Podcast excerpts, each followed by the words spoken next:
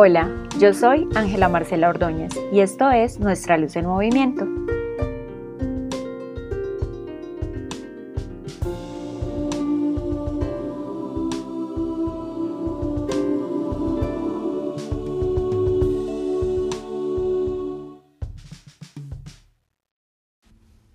Hola, bienvenidos y bienvenidas al tercer episodio de este podcast llamado Nuestra Luz en Movimiento.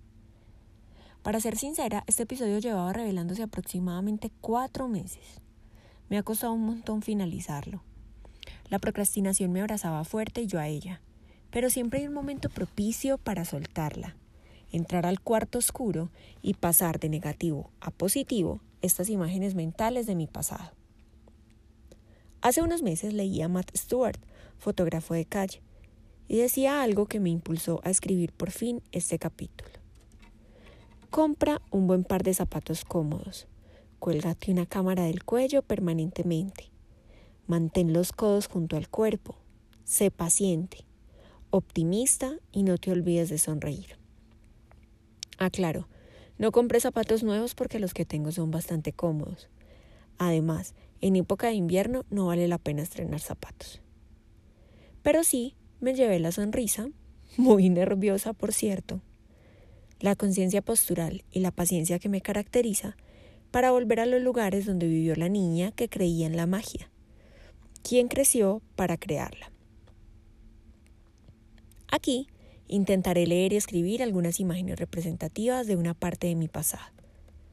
Bendita sea la cámara por permitirme darle un título, olerlo, tocarlo, saborearlo, recordarlo amorosamente. En el episodio anterior les contaba abro comillas, el aprendizaje de la fotografía llega a mi vida como una válvula de escape, un salvavidas, una manera de comprenderme y expresarme a través de las imágenes. En un momento donde mi alma gritaba soledad, pérdida, dolor, tristeza, ansiedad y abandono de mi esencia. Estoy hablando de los años 2012 y 2013. Cierro comillas. Aunque desde mucho antes tuve conexión con el arte de pintar con luces y sombras, Solo hasta esa época que acabo de mencionarles comencé a hacer conscientemente fotografía. Jugaba a hacer imágenes de todo lo que me encontraba. Bueno, así somos los eternos aprendices. Pero en el año 2018 decido enfocarme más en los retratos y de unos años para acá, aproximadamente 2020-2021, en autorretratos. Leyendo y escribiendo a cada persona como un ser cíclico, en constante movimiento. Así fue que nació este sello, como les narré detalladamente en el primer episodio. En agosto del 2020, mientras estaba en confinamiento por pandemia COVID-19, fui guiada por una de mis terapeutas en un taller llamado Retornando al Amor Consentido. En el primer espacio virtual me generó las siguientes preguntas, cuyas respuestas meses después se convirtieron en una construcción fotográfica basada en autorretrato que me llevó a engendrar este episodio. ¿Qué título le darías a tu infancia? Principios, pues ellos son una base para construir, para continuar, pero no son una única forma, ni una camisa de fuerza para seguir haciéndolo igual. ¿A qué huele tu infancia? A agua de panela, porque en casa siempre se hacía esta bebida para iniciar, mantener y finalizar los días. Recuerdo la olla del agua de panela. El olor era algo que habitaba mi casa. ¿A qué sabe tu infancia? Mm, a lentejas. Mi mamá cocinaba las mejores lentejas del mundo. ¿Quiénes son las personas favoritas de tu infancia?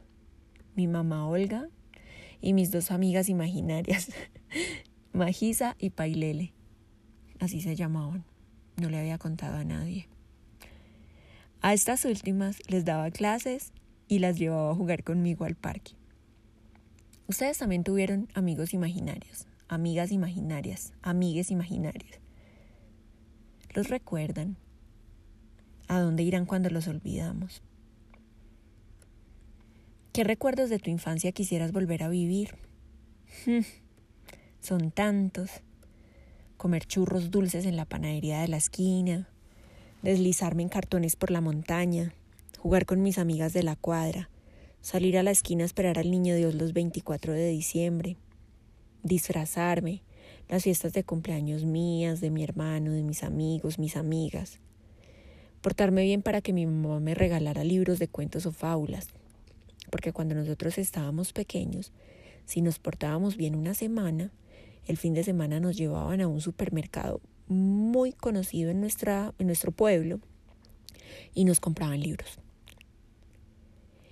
Inventarle historias a mi mamá para que ella las escribiera por mí, porque yo aún no había aprendido a escribir. ¿Qué cosas no te gustaban cuando eras niña? Los relámpagos, la cebolla y el aguacate. Ahora amo el segundo, aún odio la primera. que llegara la noche, que se fuera la luz, quedarme sola. Hoy disfruto quedarme sola, lo disfruto bastante, pero también tengo días en que disfruto las compañías plenas.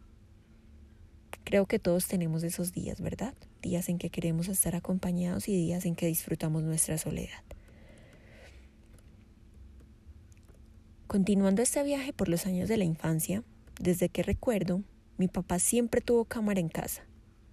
También le gustaba tomar fotos, así le decimos a esta práctica acá en mi tierra.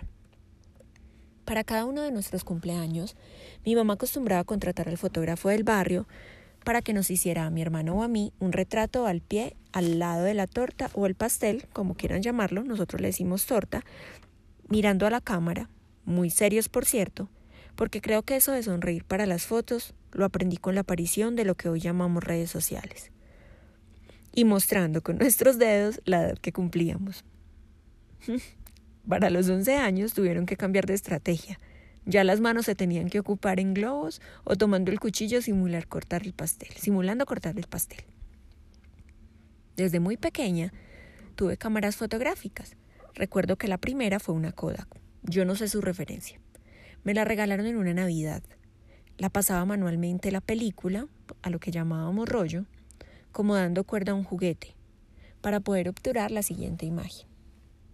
Revelar esas películas era muy costoso Debía ahorrar las monedas que la mamá me regalaba para mecatear en el descanso. Bueno, mecatear es como comprar dulces o cosas diferentes a lo que ellas normalmente te dan en tu lonchera. Es, un, es una expresión bastante cotidiana en mi tierra, mecatear. Y pedirle a ella que me completara la cifra final. Estas venían por 12, 24 o 36 imágenes. Entonces una debía atesorar cada clic. Y eso sí, no había posibilidad de repetirla si no gustaba, porque solo hasta el revelado no se veía el resultado de la imagen. La emoción más grande era juntar el dinero para ello e ir a reclamar las fotos. No entrar en detalles de las fotografías de mis 15 años, porque creo que me quedaría corta. Pero mencionaré que, em, que impulsada por mi mamá, Elegí lo que mi alma deseaba y no lo que socialmente se impone. Viajar en vez de hacer fiesta. Hoy día sigo prefiriendo viajar en vez de hacer fiesta. Solo que por el año anterior y este, pues, los viajes han sido más hacia el interior. Recibí su viaje de cumpleaños. Fue la primera oportunidad para subirme a un avión, salir del país, conocer el mar y estar casi un mes fuera de casa. Para este viaje me obsequiaron la segunda cámara fotográfica de mi vida. De esta no recuerdo ni la marca. Solo remembro que para pasar la película yo no había que dar cuerda, sino que ella lo hacía automáticamente. Uy, me sentía súper tecnológica. Y que la primera Kodak ya formaba parte de la decoración de mi casa. Hoy conservo cinco álbumes llenos de fotografías de ese viaje cumpleañero.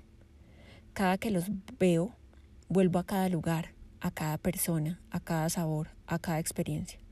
Ah, y a cada pinta. Mejor dicho, en cuanto a vestuario, en mi caso no aplica eso que dice, todo tiempo pasado fue mejor. De verdad que me da mucha risa verme vestida así. A la presencia de las cámaras fotográficas en mi vida, desde mi infancia, le debo poder contar con tantos recuerdos visuales de momentos, situaciones y personas. Algunos gratos, otros no tanto pero es que las historias se cuentan desde la dualidad. Eso nos hace más humanos. Hay una imagen en mi álbum familiar donde me encuentro parada al lado de un closet de madera clara y brillante, tomando una de sus llaves, puesta en la cerradura simulando abrirlo. Como familia estábamos felices porque estrenaríamos espacio para guardar ordenadamente la ropa y los zapatos.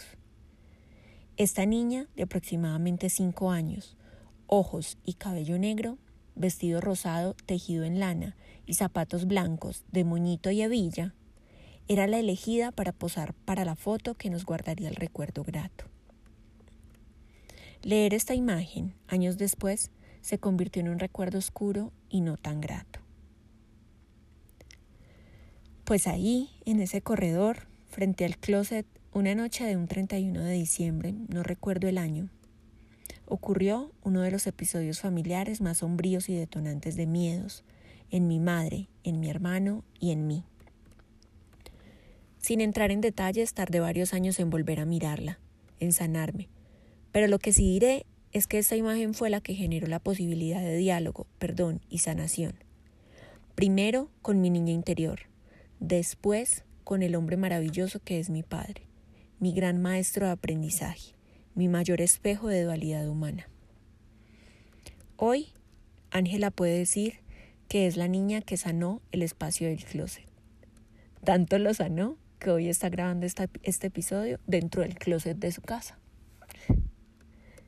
Finalmente, podría referirme a curar como algo superficial, al síntoma, momentáneo, Considero sanar como un proceso más profundo, inicialmente caótico, constante, directo, a la raíz, a la causa. Sanar exige paciencia. Es una responsabilidad de cada día, desde que nacemos hasta que trascendemos. Desde este sello, quiero extenderte la invitación a sanar con imágenes, con fotografías, abrazando las luces, abrazando las sombras, mirando hacia adentro, creando la foto con el lente de la compasión. Hay una frase de Alberto García Alix de su texto que se llama De donde no se vuelve, que dice que la fotografía encadena mi memoria.